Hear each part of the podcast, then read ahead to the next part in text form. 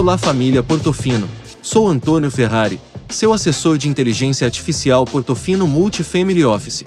Vou, através das palavras do nosso chefe de investimentos Eduardo Castro, falar um pouco sobre o que aconteceu nesta semana, nos mercados financeiros globais.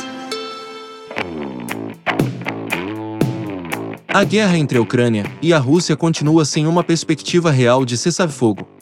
Ainda digerindo as consequências inflacionárias do pós-pandemia, o mundo se vê atropelado por um novo e intenso choque de oferta, choque este que pressiona ainda mais os preços de energia e alimentos, principalmente. Os bancos centrais que já vinham correndo atrás do problema foram recentemente obrigados a endurecer seus discursos na direção de juros mais altos, contracionistas para crescimento, portanto, o índice da Bloomberg replica uma carteira global de títulos de renda fixa, soberanos e corporativos, de mercados desenvolvidos e emergentes, apresenta queda de cerca de 12% desde o seu máximo observado recentemente. Para colocar em perspectiva o tamanho da realização, esse resultado supera os piores momentos da crise financeira mundial de 2008, ou mesmo a queda observada durante o pior da pandemia. Por outro lado, quando observamos o comportamento dos ativos domésticos, seja o câmbio ou mesmo a bolsa, temos um início de ano surpreendentemente positivo.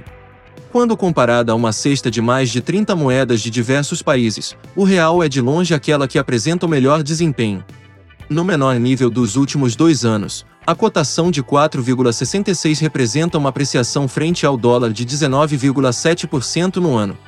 Já o Ibovespa, na mesma direção, sobe incríveis 16%. No mercado financeiro, nos acostumamos a descrever como sendo uma tempestade perfeita, numa analogia aos desastres meteorológicos, momentos de elevação dos riscos que se veem adicionalmente agravados por uma combinação rara e concomitante de circunstâncias. No Brasil hoje, vivemos uma tempestade perfeita às avessas, após ter sido criticado por derrubar nossa taxa de juros básica inéditos 2% ao ano. O Banco Central do Brasil, como se reconhecendo o erro e seu efeito perverso sobre a taxa de câmbio e inflação, antecipou-se aos seus pares iniciando o ciclo de aumento da Selic há praticamente um ano. A Selic encontra-se em 11,75%, estando já contratada um aumento adicional de 1% para a próxima reunião de maio. O Fed, o Banco Central Americano, só agora em março, iniciou sua estratégia de normalização movendo a banda da taxa básica americana do intervalo de 0% a 0,25% para 0,25% a 0,5% ao ano. Diversas variáveis econômicas combinadas determinam a taxa de câmbio justa. Entre elas, sem dúvida, o diferencial de juros entre dois países se apresenta como uma das mais relevantes.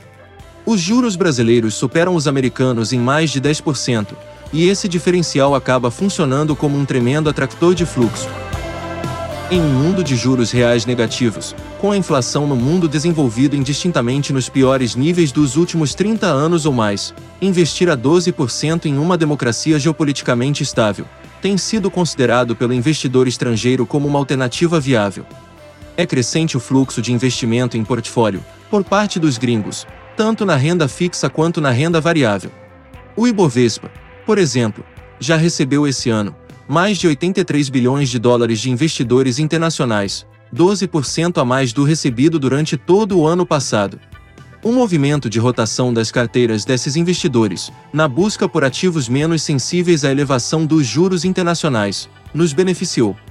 Adicionalmente, a guerra na Europa forçou a redução de exposição em ações russas, por serem economias emergentes relativamente comparáveis, as ações de empresas brasileiras tiveram fluxo adicional.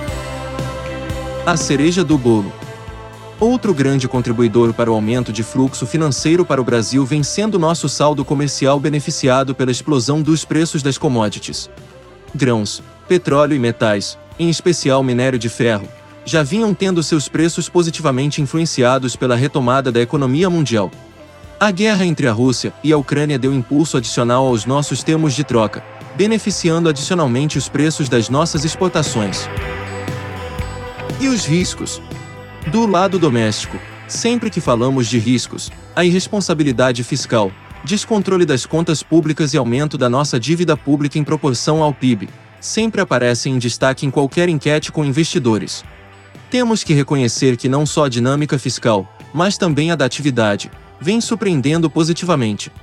Nosso crescimento superou as estimativas dos analistas tanto no último trimestre do ano passado como vem surpreendendo nos primeiros meses deste ano. No fiscal, nossa arrecadação vem sendo positivamente impactada pelo crescimento das exportações, pelos ajustes dos impostos relativamente corrigidos pela inflação, pelos gastos correntes ainda contidos ausência de aumento para o funcionalismo, por exemplo, e por mais royalties do petróleo beneficiados pela elevação dos preços. A foto é inquestionavelmente boa apesar das indefinições eleitorais de como terminará esse filme.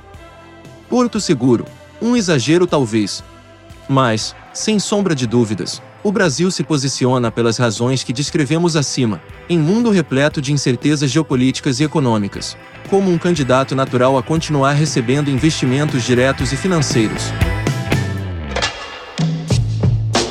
Por quanto tempo essa janela vai permanecer aberta, é difícil dizer mas depois do último semestre do ano passado, onde nos colocamos entre os ativos com pior performance no mundo, é bom tirarmos proveito dessa tempestade perfeita às avessas. Um ótimo final de semana para você e sua família.